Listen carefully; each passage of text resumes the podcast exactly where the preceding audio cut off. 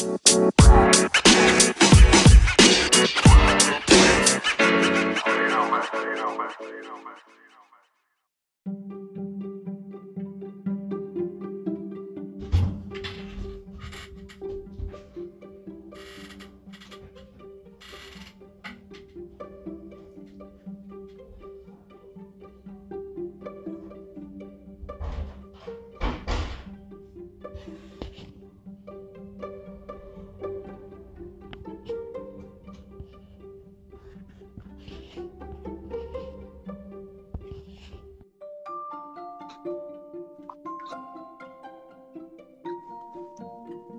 Fala galera, boa noite. Boa noite, Hélio. Boa, boa noite, galera Thiago. que tá. Boa noite, galera que tá acessando aí. O pessoal tá, tá entrando aí na live. Uh, primeiro momento, agradecer, Hélio, pela, pela tua disponibilidade em conversar com a gente aqui. Pode ter certeza que o pessoal aqui do Rio Grande do Sul tem uma curiosidade gigante para saber a respeito de montanha, para saber a respeito de aventura. E, cara, eu me sinto lisonjeado em poder estar conversando contigo. É um cara que eu admiro, um atleta, um montanhista que eu admiro muito.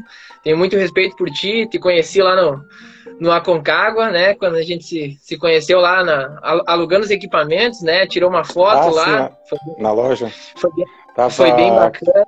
O João e qual era o outro? O outro, acho que de Floripa. Tinha mais um rapaz o que estava contigo. Ah, isso, o, o Bernardo. Ber... Isso. Bom, uh, como o pessoal está entrando aí, uh, vamos dar início à live, né? Uhum. É, é, o primeiro, é, é, a primeira live aí do Conversa com o Thiago Pérez. Foi uma, uma ideia que eu acabei tendo aí nos últimos dias, seguindo a, né, o pessoal que está fazendo lives, enfim, né? Muita, muita música, muita. Peraí que o pessoal tá pedindo para arrumar a câmera. Deixa eu ver aqui. Ficou melhor agora, será? Legal, ficou bom. Aí, beleza. Então, uh, vou, vou, deixar que, tu, que você se apresente, né, Hélio? Uh, conversa aí com. Conta pro pessoal aí quem é o, o Hélio Fenrich. Tá. Ah, primeiramente, agradecer a todos aí que vão entrar e que já estão aí assistindo a gente. É... E gostaria de. Eu não vi isso nas lives, né? Mas eu estava pensando que uma, alguma coisa que eu acho muito interessante, né? É, como eu não conheço as pessoas, né? Gostaria que elas colocassem ali da onde ela é. Da onde que legal, ela está falando. Porque, por exemplo, assim, entrou o Luiz aqui. Cara, eu acho que seria interessante. Eu, eu tenho muita curiosidade pelo Rio Grande do Sul. É, sou fã da cultura gaúcha e, e e, pô, meu melhor, meu melhor amigo, parceiro, né? É gaúcho lá de, de Alegrete. E ah, seria muito bacana o pessoal colocar ali, na, quando entrar ou mandar alguma mensagem ali, colocar da cidade onde é que é, tá? Legal, legal. Já vou, já vou te adiantar que, pelo que eu vi aqui, eu tenho, tenho amigo meu de Porto Alegre, tem amigo meu de, do Rio de Janeiro, tem o, o, pessoal da minha família aqui já está online também, Passo Fundo, uh, Não Me Toque. Tem uma galera bem bacana aí que, tá, que já está assistindo aí. Então já tem uma, uma região bem, bem ampla aí que está interessada aí. Getúlio Vargas aí, o Moisés, meu parceiro do basquete. Então a galera tá, ah, tá participando aí bem, bem legal. Sim, Mas conta para nós, Hélio, conta para nós aí Bom, qual é a tua atividade. Cara, moro em Jaraguá do Sul, aqui mais ao norte de Santa Catarina, né? Fica próximo a Joinville, é Blumenau, essa região aqui, né? É... Sim. Não sou natural de Jaraguá do Sul, né? É, lá em casa, assim, aqui em casa fala que somos, somos de estados diferentes, né? Porque meu pai é catarinense, né? Meu pai é aqui de, de Massaranduba, né? Próximo a Blumenau. Uma família toda do meu pai é daqui. Minha, minha mãe é de Minas, minha mãe é do norte de Minas, né? E os Legal. filhos nasceram no Paraná. Na verdade, eu sou paranaense. É, moro aqui em Jaraguá do Sul há 31 anos, eu acho. Mas nasci, me criei lá no, no Paraná e jamais imaginava subir montanhas, alguma coisa assim, porque na região onde é que eu nasci é a região plana, você tem plantação de soja, milho, não tem nada a ver com montanha né?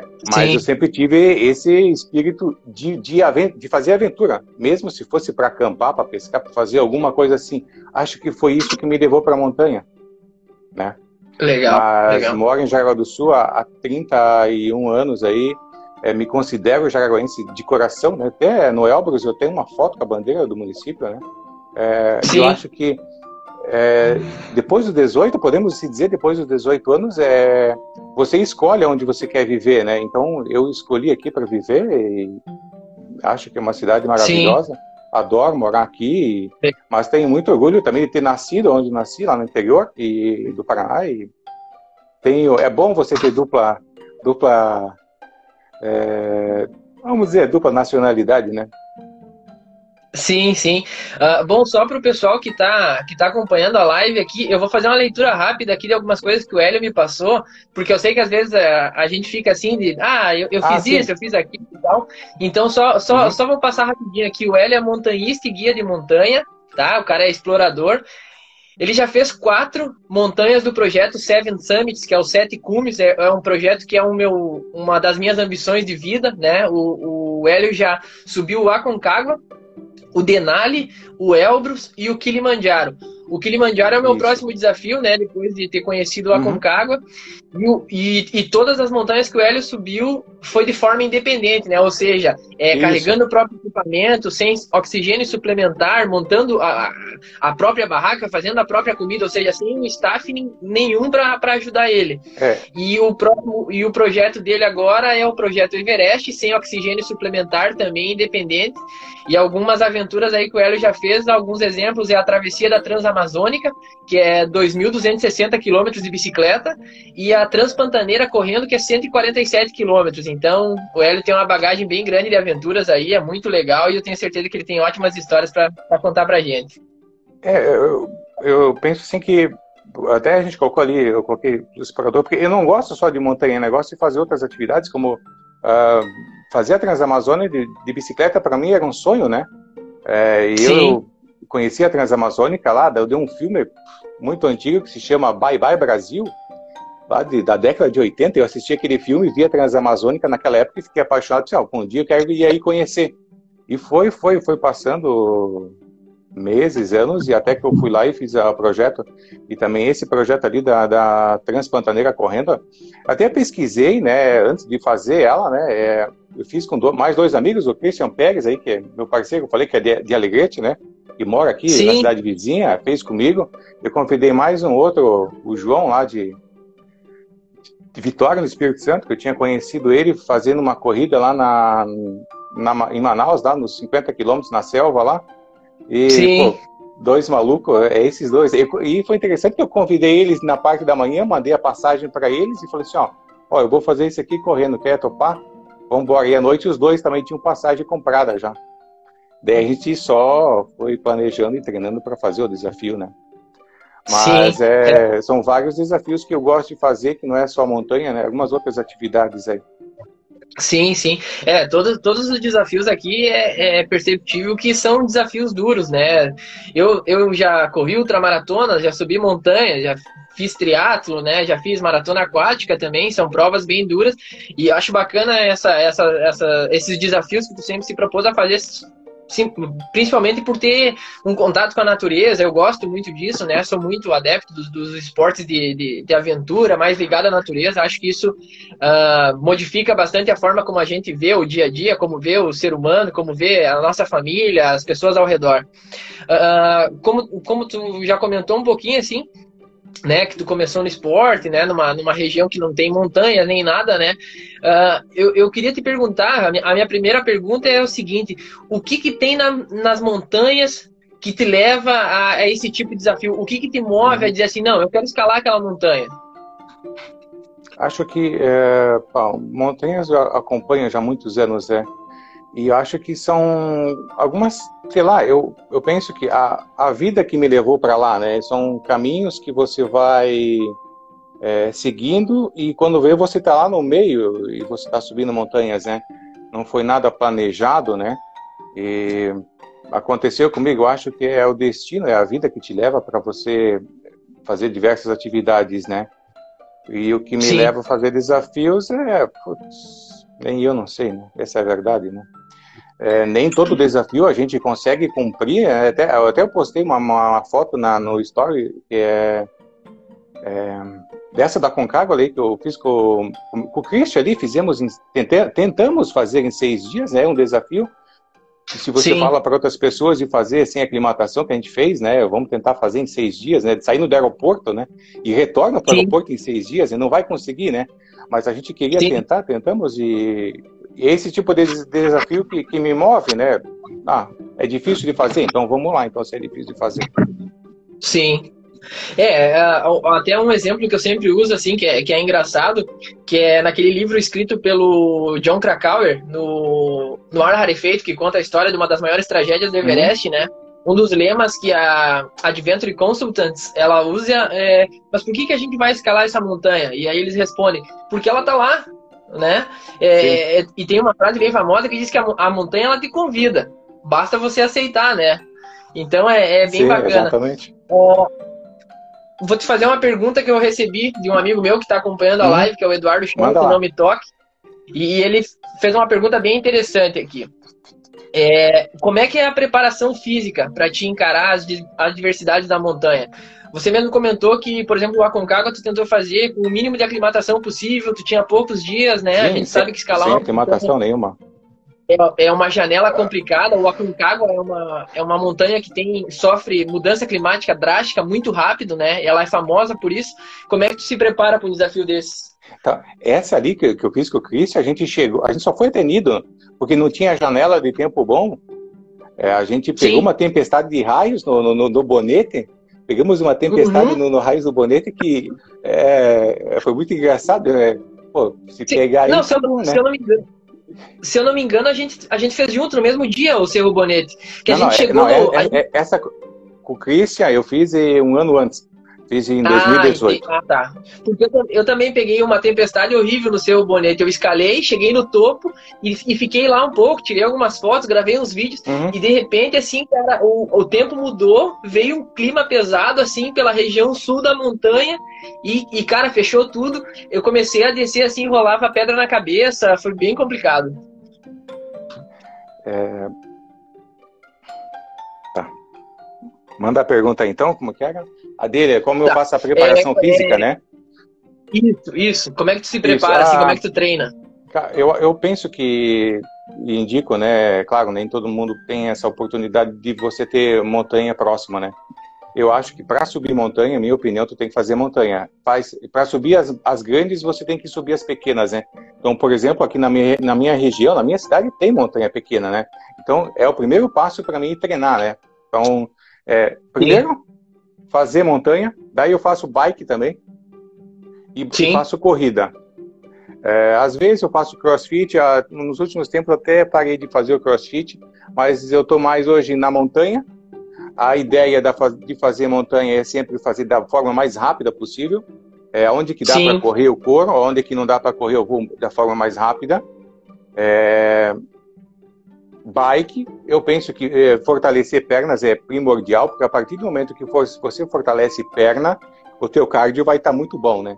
Então, corrida normal de rua, na montanha quando eu posso, é, e bike. É isso o meu treinamento, a, a minha rotina, né? Esses três, essas três modalidades, podemos se dizer, né? E, então, e tu chega que... a fazer, por, e tu chega, por exemplo, a fazer treinos com uma mochila mais pesada mesmo? Bota uma carga extra, alguma coisa para simular o peso assim, ou não? Uhum. Eu vou ser bem sincero, esse treino, né, de, com mochila pesada, eu não faço. É, nunca fiz. Tem esse, tem gente que faz. Eu não faço porque a minha ideia é sempre subir o mais rápido possível é, e descer o mais rápido possível. Descer é muito bom também, porque vai te fortalecer as pernas. E e eu prefiro fazer um treino, então, de velocidade do que de, fa de fazer com peso, né? Eu não, não sou muito adepto a fazer o peso. É, é até porque um, independente... Né? Sim, até porque independente também na montanha, mesmo que seja uma montanha nossa aqui, né, da, da região sul, uma montanha uhum. mais tranquila, o risco de, por exemplo, quando tu tá com uma carga, torcer um tornozelo, acabar sofrendo uma lesão pela carga em si, ela também é maior, né?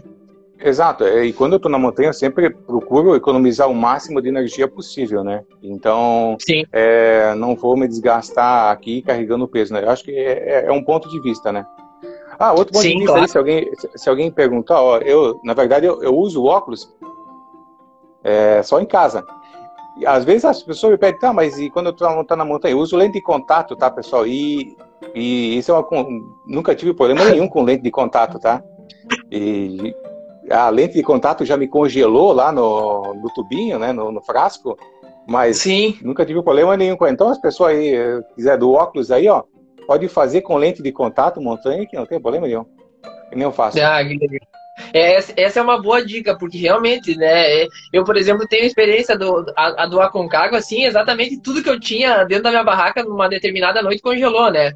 Uh, a, quando, quando amanheceu, tava tudo congelado, assim, minha água, tudo que eu tinha dentro da barraca ali comigo congelou, né? Então, essa é uma dica bem interessante aí, principalmente para quem está querendo começar no, no, no, esporte, né? Na, no, na, no montanhismo e em altas montanhas, onde a temperatura realmente é mais baixa, essa é uma dica, uma dica bem importante a lente de contato não, não interfere em nada na montanha, é só tu fazer a manutenção dela, que nem tem que ser, e não, não te prejudica em nada. Tá, uhum. Tem uma outra pergunta aí do, do pessoal, deixa eu nem conseguir acompanhar aí. Deixa eu ver, como... deixa eu ver aqui. Umas eu já anotei aqui. Uh, aqui, ó, do meu amigaço, meu colega de, de treino aí do triatlo, né, da, que a gente treina na mesma assessoria que é com o Felipe Manente, ele mandou a pergunta assim, o Fábio Chaurich. Ele mandou a pergunta: qual o maior desafio que você já encarou lá em cima e só descobriu durante e só descobriu durante a escalada, assim, alguma coisa que tenha acontecido sem, sem previsão nenhuma? Tá, peraí, vamos dar uma. Deixa eu ver aqui. Tá. Só tava passando aqui as perguntas aí. É, repete aí. Tiago? É, a pergunta do Fábio Chaurich. Qual, qual, hum. qual o maior desafio que você já encarou lá no alto de uma montanha, assim, e só descobriu durante a escalada? É, essa escalada do, do Denali foi muito difícil. É, em si só, a montanha, ela é uma montanha ela é uma montanha completa, né? Tu não tem aí, tipo, nem um carregador, uma mula, que nem se tem no Aconcagua, vamos se dizer, né? Ou se tem nas outras montanhas, né? Então, é, ela é uma montanha onde você precisa ser bastante sólido, né? Montanhista tem que ser bastante sólido para fazer. É, e na descida do topo, uma tempestade que não dava para ver praticamente nada, às vezes dois metros na tua frente, né? É, foi uma Sim. situação assim de de dificuldade para descer, né? Até porque no, topo congelou a mão, deu um choque térmico na mão aí e teve uma certa dificuldade para manusear o piolet para descer, né? E, Sim. É, essa foi uma, uma situação bastante difícil, né?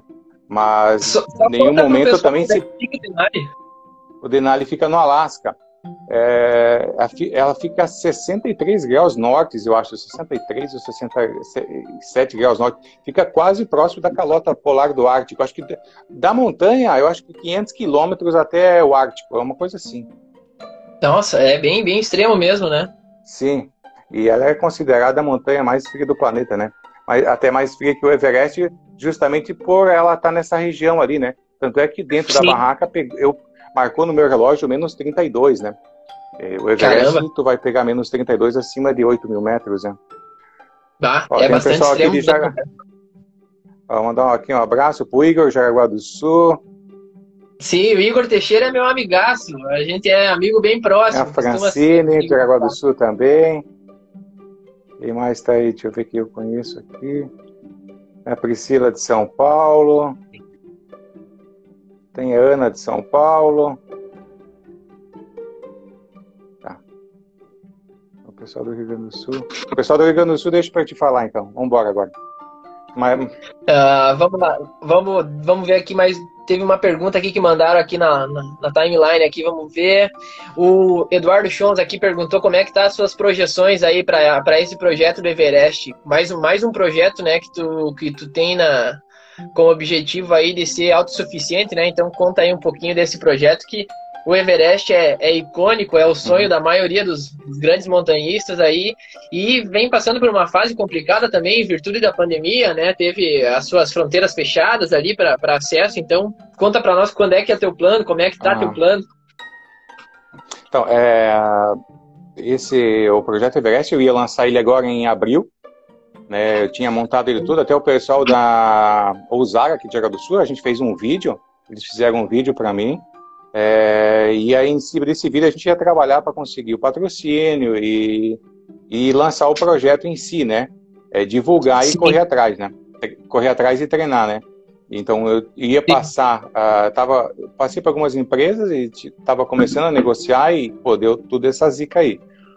Agora, uh, porque o projeto Everest, da forma que eu quero fazer, eu preciso no mínimo um ano, um ano e pouco de preparação física em montanha. Sim. Não é eu treinar aqui, né? Eu fazer algumas altas montanhas que vão me que vão finalizar lá no Everest, né? Então, sim, é, sim. com tudo isso, é, o meu plano era fazer 2021. É, 2021 não vai acontecer, né? Porque foi tudo cancelado. E eu não, não se me falasse hoje, hoje, eu poderia fazer 2021 da forma que eu quero fazer, sem oxigênio e de toda forma independente? Não, não conseguiria fazer, porque, por exemplo, montanhas da Bolívia, montanhas do Peru também estão fechadas. E para eu treinar, Sim. fazer montanhas em alta montanha, eu preciso ir lá. Então, é, o projeto Everest agora, a princípio, está para 2022. Sim. É, essa é uma coisa que ninguém esperava, né? Todo mundo tinha aí grandes planos aí para 2020, que nem para mim mesmo como atleta seria um ano bem especial. Eu estava indo em busca de fazer o meu primeiro Ultraman, né? Uhum. Uh, que é a maior prova de triatlo aí que, que a gente tem disponível, ia ser aqui no país, enfim, tá tudo tá tudo cancelado aí. Até uma das perguntas que o pessoal fez antes da, da, da, da, da, nossa live era justamente isso, né? A respeito da situação financeira, né? Tu é um atleta que utiliza sempre de, de patrocínio mesmo para poder fazer as suas expedições?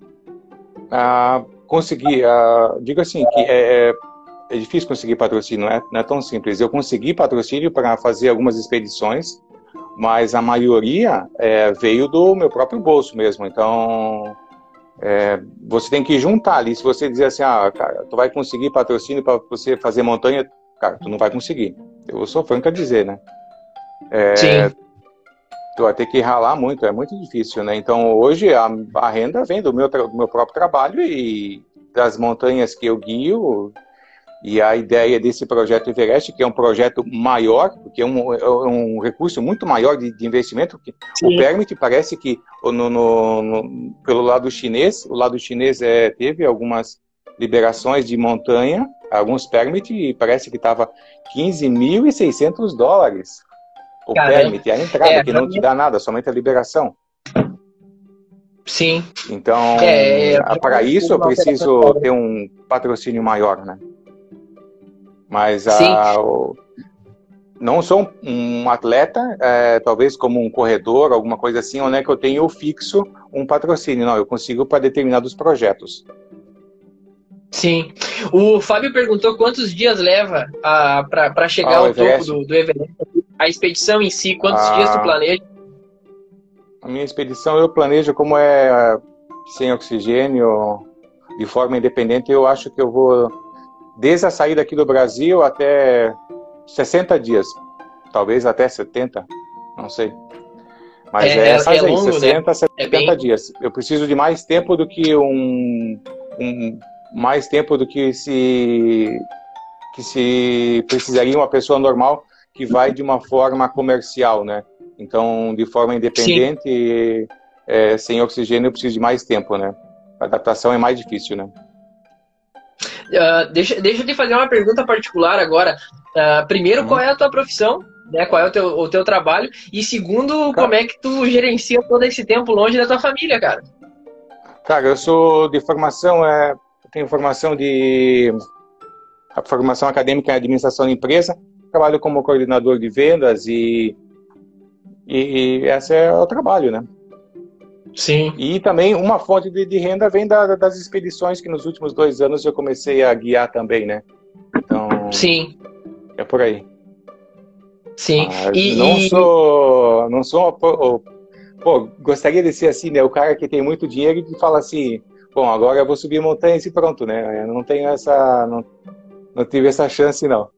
Tem que trabalhar. Sim, curiosamente, hoje, Curiosamente, hoje estava passando no canal off o projeto Sete, Sete Cumes do Gustavo Zillier, né, cara? Uhum. Que ele fez os Sete Cumes em 30 meses, né? É, é, é um, não, foi um é projeto. Ele desistiu do projeto, né? Eu acho, né?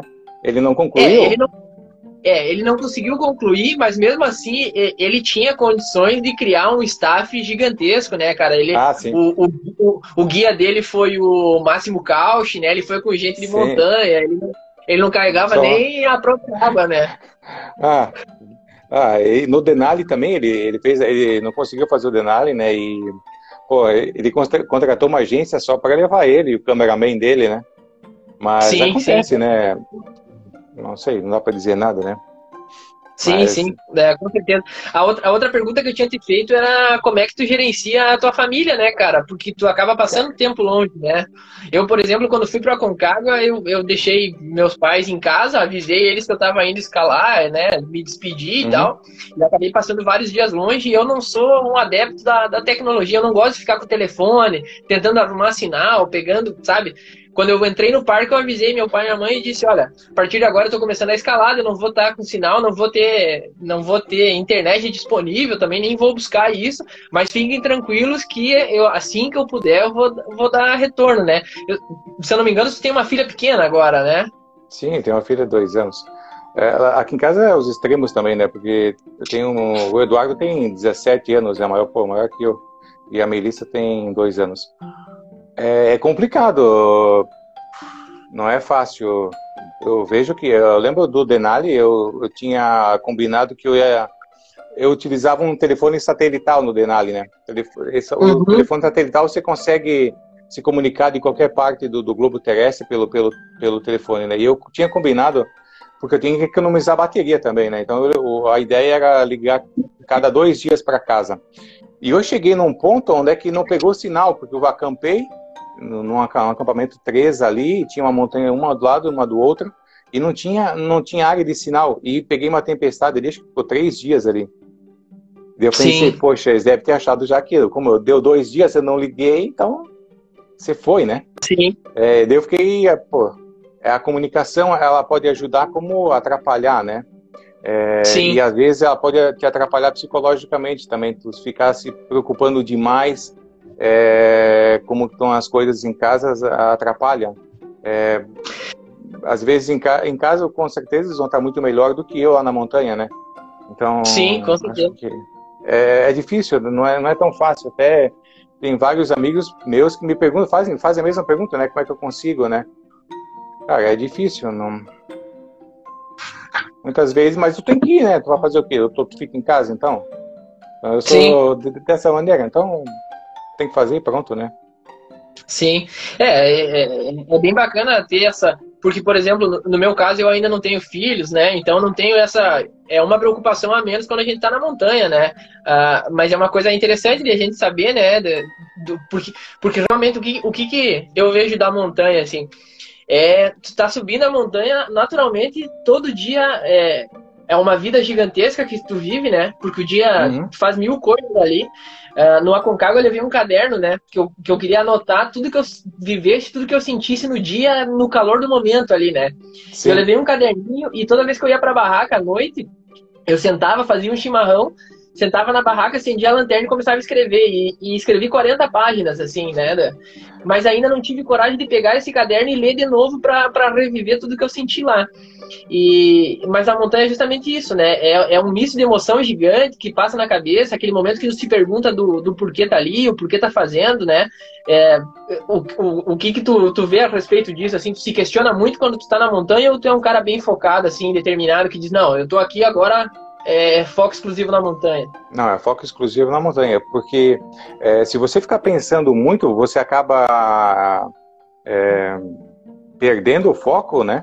E você Sim. acaba em pequenas dificuldades que vão acontecendo pelo caminho, você, não, mas o que eu estou fazendo aqui? E se você ficar se preocupando muito com essa parte, talvez familiar, de, de, de, de saudade, você acaba desistindo. Então eu evito ficar pensando nisso, né? É, mas eu faço contato, faço contato, mas é, não falo tanto, né? É, porque psicologicamente pode, pode te afetar, né? Sim, e, você alguma vez você já chegou... perdendo a motivação. Sim, alguma vez você já chegou a sofrer algum tipo de lesão assim na montanha, alguma coisa? Não. Isso tranquilo. É, isso, é, é... Isso, isso, é bem importante, porque a gente, a gente na montanha acaba vendo muita gente, né, cara, que, que, que sofre torção, não consegue continuar, uh, gente que sofre queda em virtude da carga, né, o despreparo, às vezes é, não está focado na, na, trilha. O próprio Aconcagua, uhum. a gente sabe, né, que a, o trecho de Cuesta Brava é muito complicado, né, é um trecho que é perigoso, né. Uh, no dia que eu subi ela, teve uma vasca muito forte, muito forte, era em torno de 3, 4 horas da tarde, e ali a gente vê que o pessoal sente muito, né, então é, é, é bem perigoso, né. Uhum. Não, não, é... eu já cheguei a cair no, no Denali, na descida, pô, eu não tinha como, derrapou escorregou, né? Mas aí é uma questão desci acho que uns 3 metros, é, uns 3 metros, deslizei no gelo, e eu parei, parei com os crampons, né, consegui parar, né, porque Sim. tinha uma queda de uns 200 metros para baixo ainda. Caramba! E você perde toda a energia, eu perdi toda a energia.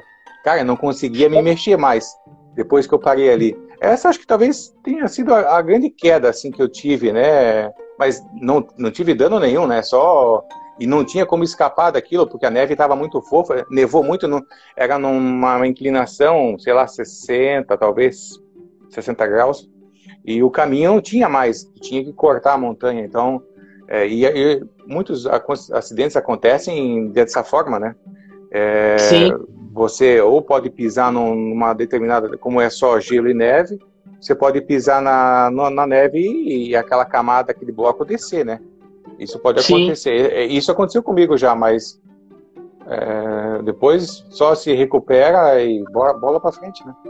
Sim. Mas é, é, lesão, eu, eu falar, ah, eu me machuco mais aqui treinando do que na montanha.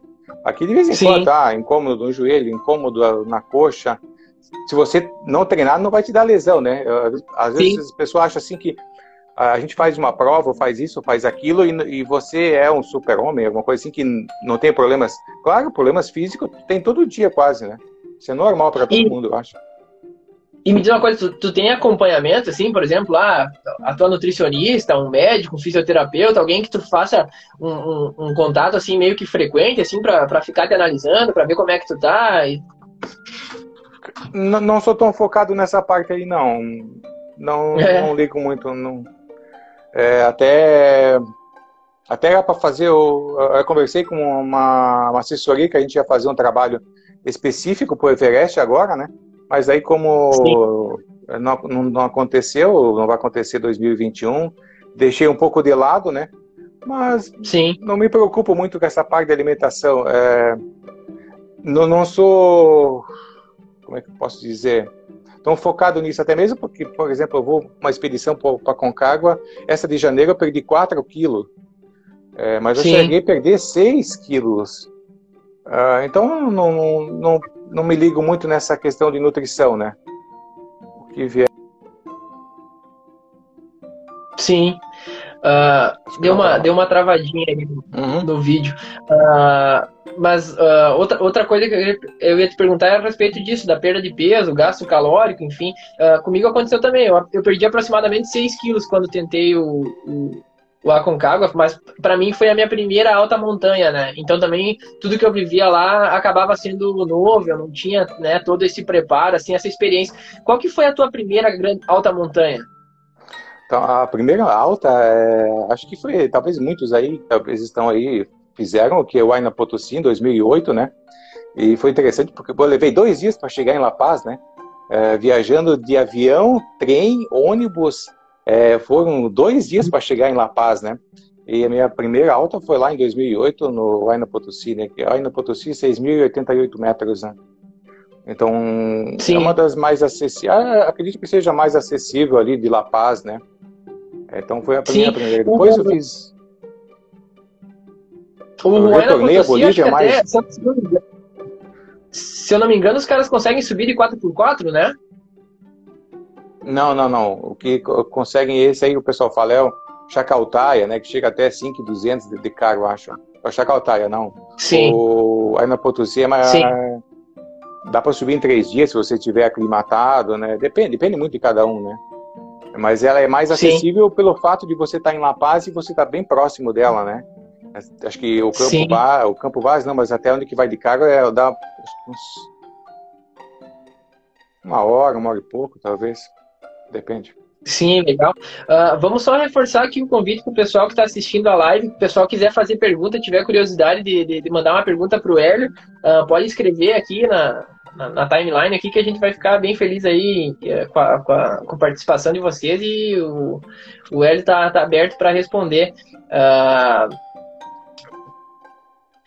Me, me, conta para nós uma coisa, como é que como é que estão teus treinamentos agora assim com a, com a pandemia? Tu falou que tu é de então, Jaraguá, como é que tá as coisas na tua cidade? Ó, correr, correr de máscara não dá, né? Eu não consigo. Tentei, eu vou ser bem sincero para ti, não consegui correr de máscara. Cara, eu tô fazendo bike. É, bike, tô fazendo bike direto.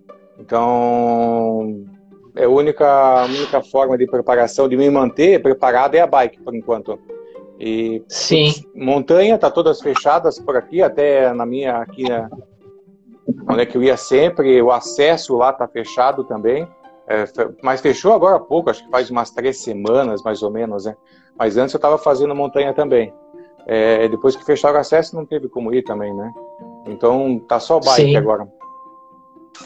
Dá para aprimorar a bike, e, pelo e... menos. Sim, mas, mas tu tá treinando fora, tu não treina bike indoor, por exemplo?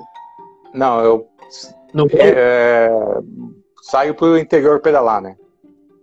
Sim. Não faço bike indoor. Daí eu saio para pedalar para os interiores ali, vai e volta. É nesse sentido o meu treino hoje. Na verdade, não é nem treino, é só mais uma manutenção, né? Para você não ficar parado mesmo, né?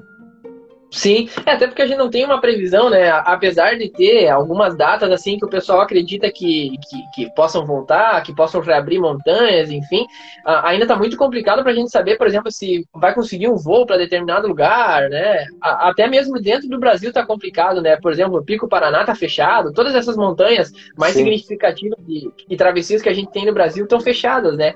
Aqui no Brasil, tu, tu, Tu costuma fazer as travessias aqui, por exemplo, o Pico Paraná, a Serra do Rastro? Ah, sim.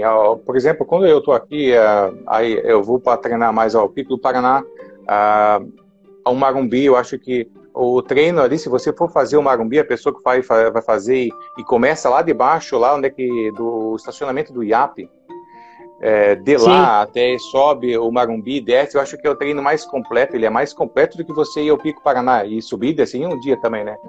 Então, eu, eu, acho, minha visão, se quiser fazer um treino completo, o Marumbi é o melhor treino que tem, porque do IAP até a base, acho que são 5, 6 quilômetros, aí você vai correndo e depois a parte de subida, que é mais íngreme, tu vai da maneira mais rápida, onde é que tu vai treinar muito ali perna, tronco, tudo, é um exercício completo, é bem difícil o Marumbi mesmo, né?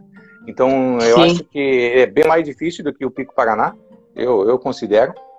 E, então, eu vou mais ao Pico Paraná, ao Marumbi, e aqui em Garuva também tem outra montanha que se chama Monte Crista, que também vou, vou direto lá treinar. Sim. Monte Cristo daí dá para correr muito mais do que nas outras montanhas, como as outras. Sim. É, o é. Paraná, por exemplo. Mas é, esse ano também eu vou, vou levar o pessoal que vai comigo é, para a Concagua em dezembro, a gente vai fazer algumas travessias, justamente é, para dar uma, uma treinada para essa para Concagua, que a gente vai fazer a travessia da, da Serafina, dois dias, o Marins Itaguaré eu quero fazer em um dia, daí depende como for, se as pessoas tiverem é, disponibilidade, podemos fazer a Petroterê também em um dia. A ideia de fazer esses, é, essas travessias em um dia, no máximo dois, é porque você precisa treinar, minha concepção, assim, de você ver a montanha, você precisa treinar, fazer treinos de 8 horas, 6 horas por dia.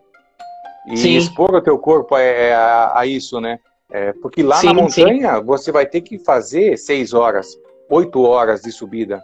Por exemplo, para você ir ao topo e voltar 12 horas, 15 horas, se você não fez nada parecido, tu vai, vai sentir muita dificuldade, né?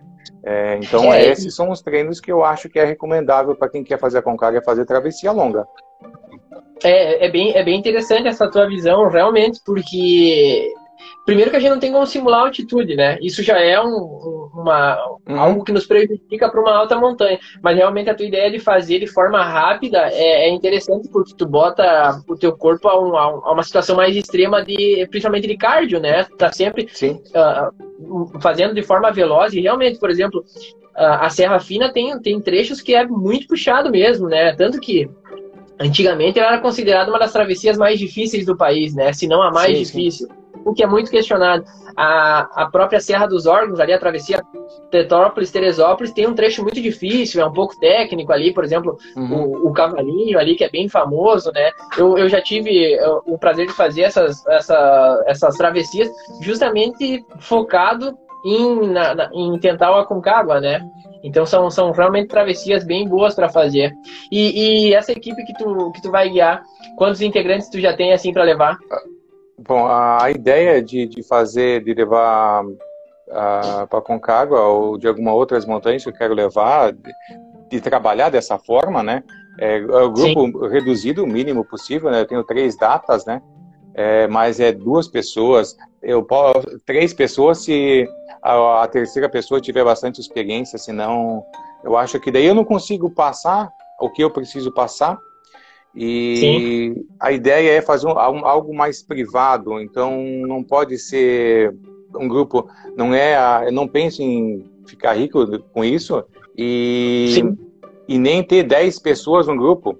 Não, não, não, me vejo trabalhando dessa forma na montanha, né? Então, os meus grupos vai ser de duas, no máximo três pessoas, né? Como sempre. Sim. Aquele dia, aquela vez que a gente se encontrou na Concagua, tinha mais, mas é que algumas estavam fazendo trekking e algumas outras iam tentar Sim. topo por isso. É, mas hoje eu cancelei que... o trekking, só, só vamos fazer a expedição completa daí. Sim, é, realmente, né? É, é uma situação bem diferente, né? É um ano muito atípico, né, cara, para qualquer tipo, qualquer modalidade de esporte. Nesse momento, todo atleta tá de, de, de mãos atadas porque não tem competição, né, em, em qualquer vertente e também para o próprio esporte em si, assim como o triatlo, a montanha, né, o, a escalada em si é um esporte caro e a gente tá para patrocínio, para apoio, assim, tá uma situação bem, bem complicada mesmo, né, para todo mundo. É, eu, depois que, por exemplo, se voltasse, a, na verdade, as empresas vai demorar para patrocinar, porque muitas empresas estão em crise pô, não se vende, não, não, não, se tem. Daí, tu chegar e conseguir apoio vai ser, vai ser muito mais difícil, né? Então, eu acho que o apoio para atletas na 2021 vai ser bem difícil, vai ser muito reduzido, né? Então, até por Sim. isso que eu nem estou focando o Everest para 2021, já até já abandonei, né? Sim. Para 2022 já. Deixa eu aproveitar e fazer mais um pedido aqui. O, o, o que que tu o que que tu deixa assim como uma mensagem assim para quem está querendo começar assim, ah, nunca fez montanha, mas está querendo um desafio diferente, está querendo sentir o que que é subir uma montanha, a escalada em si, né? Seja aqui no Brasil, seja na Cordilheira dos Andes, que graças a Deus a gente tem muito próximo da gente também, é, é, é um caminho mais fácil, né? É, e o, o que eu ia recomendar ali é muita gente. A gente encontra pouco brasileiro na, na, na Cordilheira Blanca, no, no Peru. É, é uma das cordilheiras mais bonitas, eu acho. A Cordilheira Blanca no Peru, não a região ali de, de Cusco, se alguém falar se fala muito no Brasil de, de Peru se fala só em Machu Picchu e Cusco, mas é para a montanha, a, Cordilheira Blanca eu acho muito mais bonito que é, a parte ali de montanhas ali da região de Mendoza, vou ser sincero, e mais bonito que a região ali de, de Bolívia. Se alguém quiser fazer, começar a montanha, a Bolívia é mais acessível, mais barato, mas a Cordilheira Blanca é muito mais bonita. Bom, eu acho que a pessoa precisa buscar informação do que ela quer fazer, né? É, se preparar para isso, preparar fisicamente. É, acho primeiro fisicamente. É, no Brasil se colocou um negócio na cabeça que eu acho que é totalmente errado, é, que você consegue subir a montanha psicologicamente, não é a pessoa, e não, é, acaba não, não focando que é físico, é físico. Depois que você estiver preparado fisicamente, daí vem a psicologia. Mas se você não está preparado bem fisicamente, você não vai conseguir subir. Você está colocando a, a tua vida em risco, né? É, por exemplo, vamos lá. É, a partir do momento que você olha para a montanha e, e você olha, não, eu treinei para isso, me preparei, eu consigo subir, é só uma questão de tempo. O teu psicológico Sim. ali, ele, ele se estabiliza. Mas muitas pessoas acham que não, não, não preciso me preocupar muito fisicamente, o negócio lá é psicológico. Não é. Primeiro o físico e daí depois vem o psicológico e se junta. Então, Sim. buscar informação é. para a pessoa que quiser fazer montanha, buscar informação, se preparar fisicamente e ir lá e fazer e pronto. Não tem, não tem, não tem segredo para mim. Eu acho que não tem segredo. É, é, isso é uma coisa que a gente vê muito, né? Tanto que, por exemplo, no, no Brasil mesmo está acontecendo uma onda de, de resgate nas travessias, né? A Serra Fina, quando, eu, quando eu tive fazendo a Serra Fina, nós tivemos resgate, três resgates, pessoal tendo que ir, bombeiros tendo que ir de helicóptero para resgatar as pessoas ali, muita gente parando, não conseguindo acampar nos acampamentos específicos por não conhecer aonde ficava o acampamento, né? por não ter essa noção da distância, do esforço físico, ou, por exemplo, chegou a determinado acampamento, ah, mas eu estou me sentindo bem, vou fazer mais um. E aí não consegue chegar em tempo hábil, aí não consegue fazer a travessia quando é muito escuro ou porque é, baixa muita temperatura. Esse despreparo a gente percebe que acontece muito nas montanhas daqui, e é, e é uma baita indicação tua, justamente isso, né? Quando for encarar uma montanha, primeiro tá 100% no condicionamento físico, se sentindo preparado, uhum. e aí sim a cabeça vai estar do lado, né? É, porque a partir do momento que você não está preparado bem para isso, você está colocando a tua vida em risco e a vida de, as outras, de outras pessoas que podem querer te ajudar, né? Então você está colocando... A, é uma, é, eu acho que isso é a falta de segurança de, de tu ver, né? Não. Então, a, a, até a, a princípio é o seguinte: imagine se for só psicológico, né? Quanto de esforço físico você não faz para subir a montanha? Então Sim. você coloca o teu corpo é, numa situação extrema. Então, para você fazer aquela situação extrema, você tem que estar preparado para fazer isso. Né? Sim, com certeza. Bom, Hélio, a gente já está passando dos ah, é. 45 minutos aí de, de, de, transmissão e eu sei que o Facebook encerra em uma hora. Então, aqui uh, também vai primeiro pra, é, primeiro para o pessoal aqui que está que tá assistindo, eu queria agradecer por quem está participando a primeira vez aí. Eu, eu me sinto muito feliz em poder estar tá fazendo isso, conversando sobre esporte, que é não é a minha atividade número um, né? Não é a minha profissão, mas eu encaro com muita seriedade, com muito, com muito respeito ao esporte, com respeito à natureza, à montanha. Eu sou um cara que, que curte muito a filosofia do esporte que está praticando, seja ele a, a montanha, o basquete, o triatlon, a corrida em si, todos esses esportes agradecer um montão, cara, pela tua participação. Eu tô realmente muito feliz aí que, que tu se disponibilizou. É, cara, uma aula te ouvir, assim, que eu sei que a gente poderia se estender aqui por, por, por muito tempo. Sim. E deixar em aberto para ti, cara. Se tu quiser passar pra galera, passar teus contatos, uhum. entrar em contato contigo para subir a montanha, para encarar uma expedição, é, é contigo aí, cara. Tá, desejar aí, ó, mandar um abraço para todos que assistiram aí, muitas pessoas aí, ó, é, pessoas especiais. É, ó, ó, dizer que, bom, é, muitas às vezes a pessoa não tem tanto, não vai fazer uma montanha comigo, né? Não vai, é, por exemplo, não, não tem a intenção de fazer comigo, mas precisar de alguma dica, alguma informação, eu estou aberto. Não é porque eu faço isso, eu faço o meu projeto pessoal fora e também trabalho nessa área, né? Então, é, o que eu tiver de informação eu passo para todo mundo, né? É, independente quem seja, né? É, sou uma pessoa muito simples e muito humilde para dizer que também é, tenho muito a aprender ainda, mas o que eu puder ajudar as outras pessoas, eu também estou é, livre aí. A pessoa pode me mandar mensagem aí, me adiciona aí no, no Insta e a gente vai conversando. É, agradecer mesmo de coração para você, Thiago, aí, se encontramos aquela vez e uma dessas se encontramos de novo, aí que tu fizer, um outro projeto. E vamos embora aí. É, como, como eu comentei, o meu, o meu projeto agora de, de montanha, realmente, na, na, parte esportiva, o meu próximo projeto é realmente fazer o Ultraman, né? Que eu estou bem, uhum. bem focado, bem focado no triatlo. Mas a minha próxima montanha, né? Eu, eu, comecei com o projeto 6K, que é justamente fazer montanhas acima do, de, de 6 mil metros. Mas a, a, minha próxima montanha, que é integrante do Seven Summits, é justamente o Kilimanjaro. Primeiro, por toda a mística que envolve o Kilimanjaro, o povo africano em si é uma coisa que me chama muita atenção. Eu fico realmente, só de assistir eu já me emociono, então eu espero realmente poder viver isso.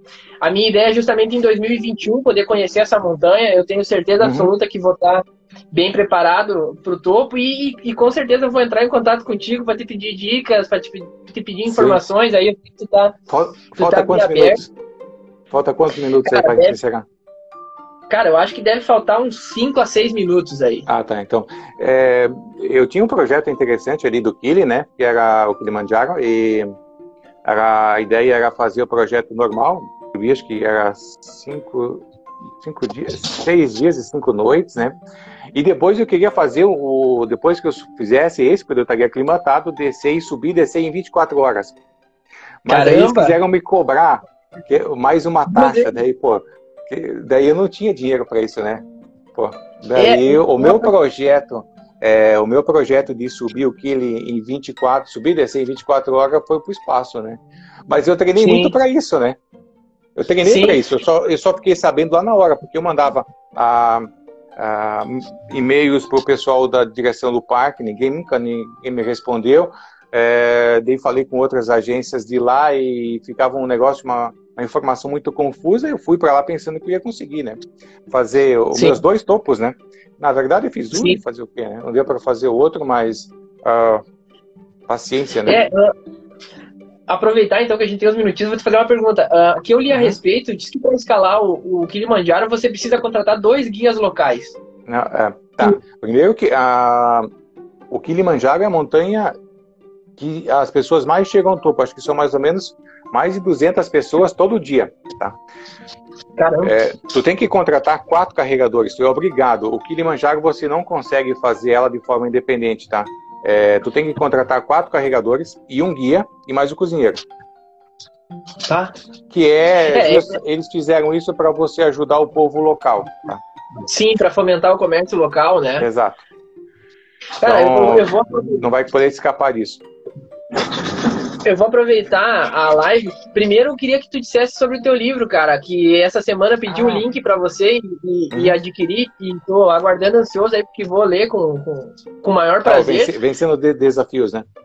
Então, Isso. o livro ele fala sobre a Concagua, Denali, a foto é do Denali, Elbrus e Kilimanjaro. Daí fala um pouquinho de outras coisas, fala da Transamazônica de bicicleta que eu fiz, fala até um pouco aqui da, da Transpantaneira correndo. É, e é, o livro é uma, uma das ferramentas que eu coloquei para o pro projeto Everest, para arrecadar fundos para o projeto Everest. O livro é uma das ferramentas para isso, né? Então, Sim. quem quiser comprar o livro, eu tenho na vendo pessoalmente, vendo na, em duas lojas, vendo na Nepal Montanhismo de São Paulo, e também vendo aqui na Venda Shop, aqui da minha cidade. Esse da venda da Sim. Shop que cai a entrega para mim, eu faço a dedicatória e mando é, para as pessoas.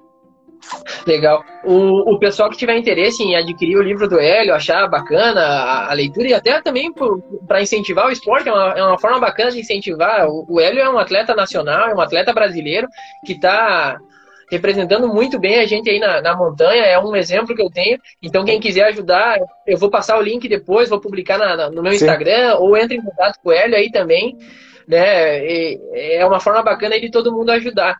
E para o pessoal que está assistindo a live pela primeira vez aí, então eu recomendo o livro do Hélio, Vencendo Desafios, é um baita exemplo aí para a gente seguir. E também uhum. vou recomendar um dos meus livros favoritos, que é o Noir Rarefeito, do John Krakauer, ah, que conta história isso, muito bacana da, da, sobre uma tragédia no Everest no ano de 96 e que tem um filme também uh, que é amplamente divulgado aí, tá, tá, tá sempre passando para quem tem Sky e uh, TV a cabo, enfim. Sim. É, é bacana. É, o meu livro é interessante. Eu vendi um livro desse é, para um argentino lá em, é, em janeiro, estava fazendo, estava ganhando no Cerro Plata, né? Tava lá no uhum. refúgio, vendi um livro para um argentino lá e ele nem sabe nem português. Mas é interessante porque eu contei a minha história e ele se achou interessante a história, né? E comprou o livro, né? Então... É, isso é uma das coisas muito bacanas, né? A troca de experiência na montanha, né? Tu acaba conversando com, com gente de, de dos mais, mais variados locais, países. Uh, tu tem contato com, com, com argentino, espanhol, italiano, russo. E, e, muitas vezes não tem como conversar. Por exemplo, eu lembro da, da Rússia. Da Rússia, a gente, é, eu estava num, num domo é, com três coreanos, não, não, não falavam inglês, não falavam nada, e a gente foi lá, começamos a conversar via tradutor, né? E eles só falavam Sim. coreanos, né? E, pô, foi o maior papo. Dei paçoca para eles, e, e, e, é interessante que eles vieram até mim trazendo balas e chocolates. Eu peguei algumas coisas que eu tinha, que eu tinha trazido aqui do Brasil, e levei para eles. Então, a forma da gente fazer amizade foi nessa essa questão de troca de, de guloseimas, vamos se dizer, né? E é por aí, Sim. você conhece pessoas do mundo todo, né? Às vezes você nem imagina que, que vai encontrar uma pessoa lá daquele X país lá e você encontra na montanha.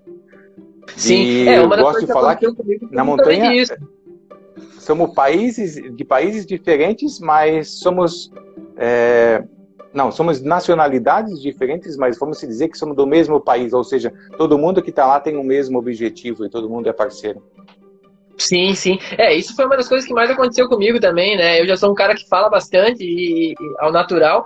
Uh, no Aconcagua mesmo, eu entrava nos domos lá e tomava chimarrão e passava meu chimarrão e, e, conversava com um, conversava com outro, tentava me comunicar. Realmente o povo russo é um pouco mais fechado que o normal. Os outros, as sim. outras pessoas têm uma restrição um pouco maior é um pouco complicado, mas realmente a troca de experiência, essa amizade que a gente faz na montanha é uma coisa muito bacana. Uhum. Tem gente que eu conheci no Aconcagua que eu converso até hoje, quando publico alguma coisa, o cara publica, a gente troca ideia, troca informação. Isso é, é, é bem bacana, é uma coisa que é, que é, que é. Até um lema que o exército brasileiro usa, que é para quem faz o curso de guia de montanha, é, o lema é a montanha nos une, né? Então, uhum. eu, eu concordo muito com esse, com esse lema, né? Exatamente.